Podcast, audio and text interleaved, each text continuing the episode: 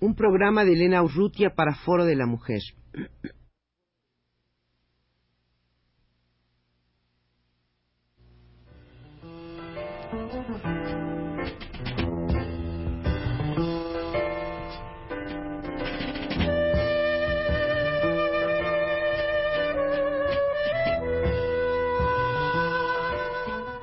Foro de la Mujer.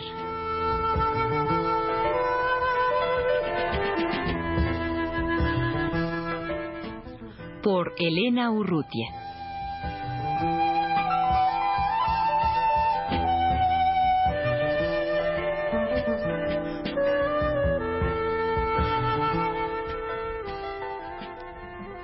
Continúa del programa de la semana anterior sobre el feminismo eh, de un libro de André Michel eh, de la colección Breviarios del Fondo de Cultura Económica, publicado este año en 1983. Eh, decíamos, nos referíamos en el programa de la semana anterior a la condición de las mujeres desde el Paleolítico hasta la Segunda Revolución Neolítica, en que el estudio de estas sociedades revela que mujeres y hombres dependían de las coacciones económicas y del modo de vida. El modo de vida se caracterizaba ante todo por la caza y la recolección. Las mujeres se entregaban sobre todo a la recolección, pero también participaban en la caza con los hombres. Por otra parte, las relaciones humanas se caracterizaban por la ausencia de la guerra. La condición de las mujeres en esas sociedades de cazadores nómadas, pero estables socialmente, se puede desprender del estudio de los signos rupestres de las cavernas y de las estatuillas de piedra o de hueso encontradas en los hogares y en las tumbas del Paleolítico. Es probable que, como la falta de higiene causara una fuerte mortalidad infantil y materna, se diera mayor importancia a las mujeres que a los hombres, pues su escasez les aseguraría un estatuto preponderante o en todo caso equivalente al de los hombres.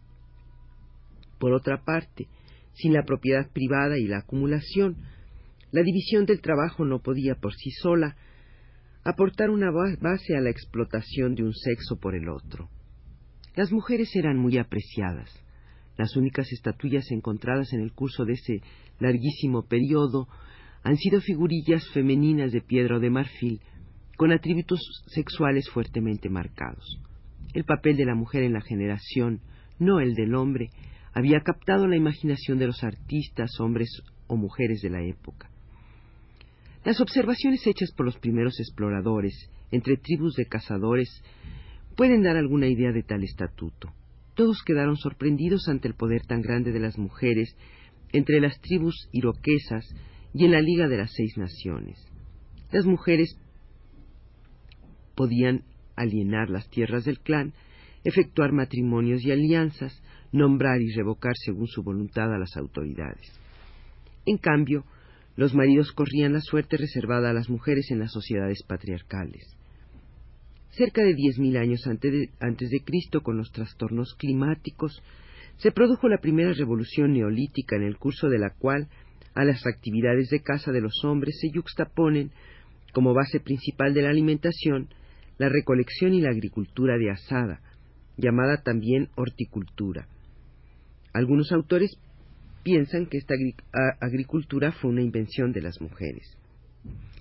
A medida que el grupo se volvía más sedentario, que la caza escaseaba más y más, y que la recolección y la cosecha de cereales silvestres llegaban a ser básicos para la alimentación, las mujeres notaron la germinación y el ciclo de la reproducción de los cereales. A esta invención vino a añadirse, señala la autora junto con Ellis Boulding, la preponderancia cobrada por las mujeres en la invención de técnicas nuevas, fabricación de molinos de piedra mayores y más pesados para machacar el grano, confección de recipientes para la conservación de los granos, creación de las primeras obras de alfarería. Más tarde habrían de inventar el hilado y el tejido. La preponderancia de las mujeres en esas invenciones y actividades nuevas en el curso de este periodo hace suponer que su condición debió elevarse socialmente. Las mujeres no solamente transmiten el aprendizaje de las técnicas nuevas a sus hijos, y el parentesco se efectúa en línea femenina, sino que también las primeras divinidades observadas son femeninas. Por fin, en esta civilización matriarcal, no se dispone de ningún indicio que permita concluir en una actividad belicosa. La condición de las mujeres desde la segunda revolución neolítica y en la antigüedad. En el neolítico medio, entre 6.000 y 3.000 años antes de Cristo, se produce la segunda revolución técnica, acompañada de una explosión demográfica que llegó a trastornar tanto la organización social entera como el estatuto de las mujeres en la sociedad. Esta revolución se caracterizó por el descubrimiento de energías nuevas, la fuerza del buey, del agua y del viento, la invención de técnicas mejores, la carreta, el molino de viento o de agua, el barco de vela, por nuevos modos de transporte, por el conocimiento de las propiedades físicas de los metales y de los procesos químicos que condicionan la fusión del mineral de cobre, por la invención del calendario solar, de la arquitectura de ladrillo y de las matemáticas aplicadas. El hombre reemplazó a la mujer como agente de la producción agrícola, el campo sucedió a la parcela, el arado del hombre a la asada de la mujer. Un enorme excedente alimentario hizo posible entonces la explosión demográfica y la sedentarización. A la pequeña banda del Paleolítico, a la aldea del Neolítico antiguo, sucedieron grandes burgos y luego la aparición de las ciudades. La ciudad es el primer antagonismo de clase, pues presupone la existencia de excedentes agrícolas y de una clase que se hace alimentar por otra, el desarrollo de la propiedad privada y de la acumulación. La división del trabajo permite la aparición en las ciudades de una clase de artesanos, de sacerdotes y de militares al servicio de los más ricos. La acumulación de bienes por algunos desemboca en la formación de una sociedad estática fundada sobre la esclavitud, las clases sociales y la degradación de la condición de las mujeres. A la exogamia que era necesaria para la supervivencia de los cazadores del Paleolítico para garantizarse, mediante alianzas, los territorios de caza, sucede el régimen de la endogamia, en que todas las hijas de la casa son guardadas como reproductoras por los jefes de familia para los primos de la casa. Tal es el principio del encierro de las mujeres. La alianza mediante el matrimonio de las mujeres exportadas a otros clanes es reemplazada por el recurso de la guerra. El más fuerte triunfa. La guerra endémica reemplaza a los tratados de paz. Así nació el concepto instrumental de las mujeres, reducidas a los papeles de genitoras y de sirvientas productoras del grupo familiar.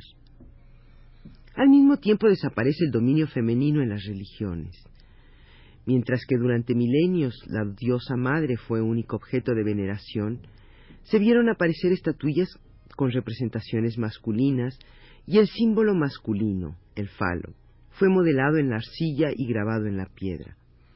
Tales símbolos implican el reconocimiento del papel paternal en la procreación, sino el surgimiento de divinidades masculinas y también el debilitamiento progresivo de las bases ideológicas del matriarcado en un periodo en que el arado guiado por el hombre reemplazó el asadón manejado por la mujer y arruinó las condiciones económicas del matriarcado.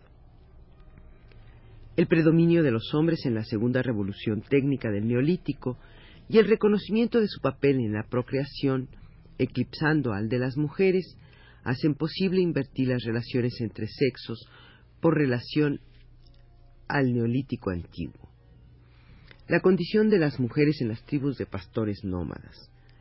No cabe duda de que el modo de vida de los pastores nómadas reveló a los hombres su papel en la generación, pero ésta no fue utilizada inmediatamente para inferiorizar y encerrar a las mujeres.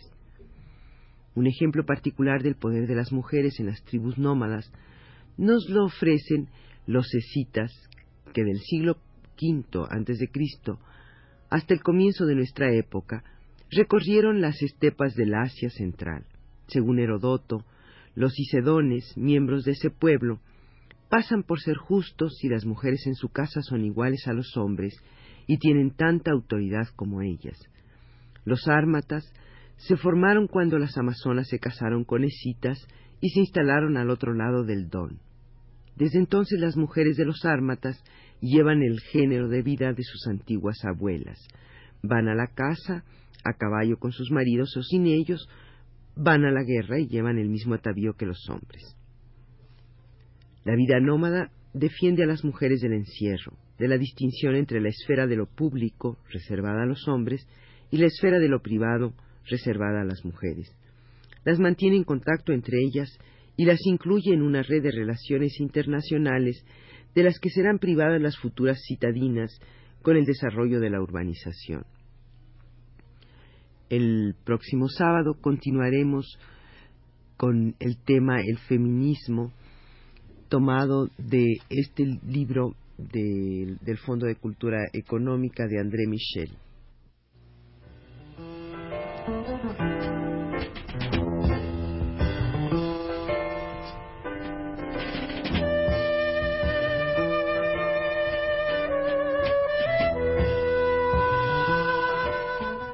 Foro de la Mujer.